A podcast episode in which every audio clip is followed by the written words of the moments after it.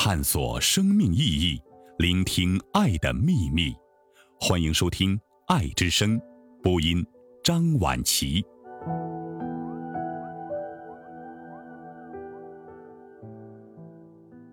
人生幸福的根源是什么？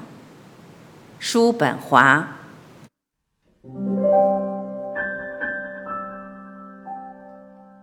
一般人把身外之物当作人生的幸福来源，希望从财产、社会地位、妻室儿女、朋友或是社会那里得到幸福。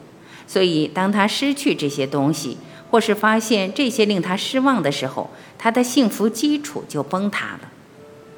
倘若他是一个富有的人，就可能是今天在乡下别墅消磨时光，明天再买马或宴请朋友或旅行。总之，他过着奢侈的生活，是因为他只能从追求外在乐趣中获取满足，就像失去健康的病人，期望在各种汤药中重获力量，却不试着去发展他自身的生命力，而恰恰这才是他幸福的真正来源。撇开极端的类型先不谈，让我们来看看比较居中的一类人。他们也许没有傲人的思想力，但又比泛泛之辈要多一些精神的追求。一般来说，这样的人会对艺术有一点业余的兴趣，或对科学的某些分支感兴趣，譬如植物学、物理学、天文学、历史，能在这类研究中发现莫大的乐趣。当幸福的外在来源枯竭或不能满足他的时候，他会通过这些研究来自娱自乐。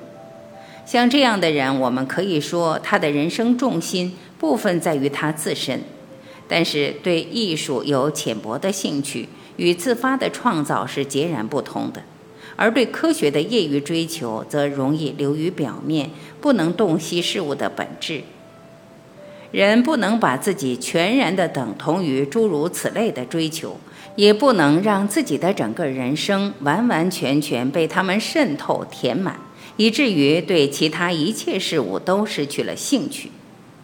唯有我们称之为天才的那些人，拥有最高的智力水平与思想禀赋，方可达到这种强度，将其一生的时间和精力都耗在某个主题上，将对人生做的思索以诗歌或哲学的方式呈现，力求表达对这个世界的独特理解。因此，对于天才来说，不被外界打扰的忙于自己的思想和作品，这样的需求十分迫切。他们乐于独处，闲暇是求之不得的恩赐，其他一切都是多余的，甚至是负担。唯有这类人的人生重心才可以算是完全在自己身上。这些罕见的人，不论他们的性格有多优秀，都不会像其他人那样。对朋友、家庭和一般的社会团体展现出过多的热情和强烈的兴趣，即便失去外在的一切，他拥有的自身内在也会让他得到安慰。疏离和孤独是他们的特质，尤其是当其他人从未真正切实地满足过他们时，这种特质会产生更大的影响力。总的来说，这类人天赋异禀，他们也逐渐习惯了被当作异类游走在人群中，并在思考普通人性时会使用第三人称的“他们”，而不是第一人称的“我们”。由此看来，被赋予了精神财富的人就是最幸福的人。的确，主观意识对我们的影响远比客观事物的影响要大。不论客观是什么，都只能间接影响我们，而且还必须得通过主观意识才能发挥作用。卢奇安形象地表达了这一真理，即灵魂的财富是唯一真正的财富，其他的财富都伴随着更大的烦恼。内心富有的人对外界别无所求，他只要求保有不被打扰的闲暇。用来培养精神并完善智慧，从而享受自己的内在财富，在生命中的每时每刻都可以做自己。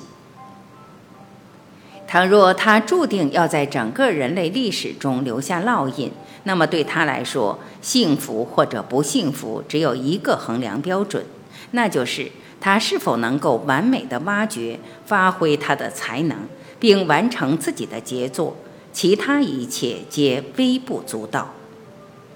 各个时代最伟大的人物都将不被打扰的闲暇视作最宝贵的东西，其价值堪比一个人本身的价值。亚里士多德说。幸福存在于闲暇中。蒂欧根尼拉尔修则宣告，苏格拉底称赞闲暇是最美好的财产。在尼格马可伦理学中，亚里士多德总结说，献身于哲学研究的人生是最幸福的人生。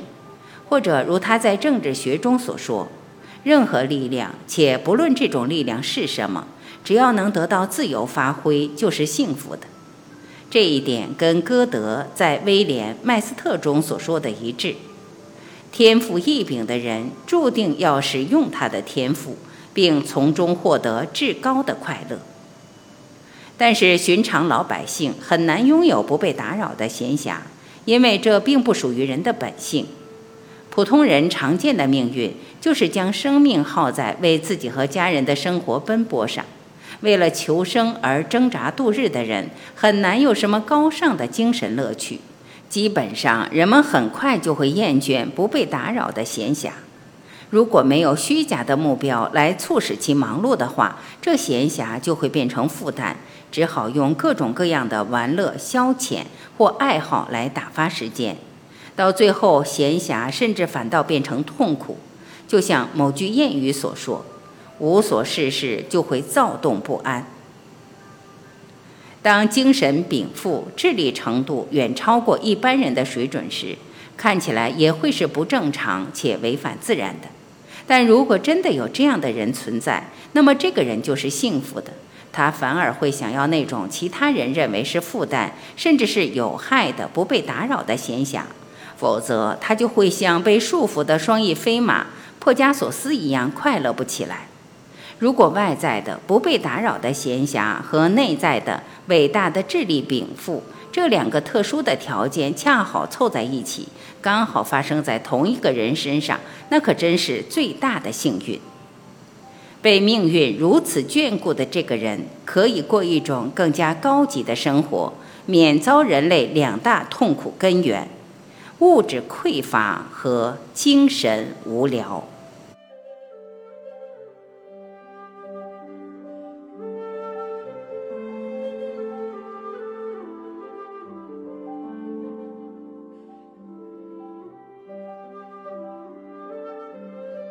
感谢聆听，我是晚琪，我们明天再会。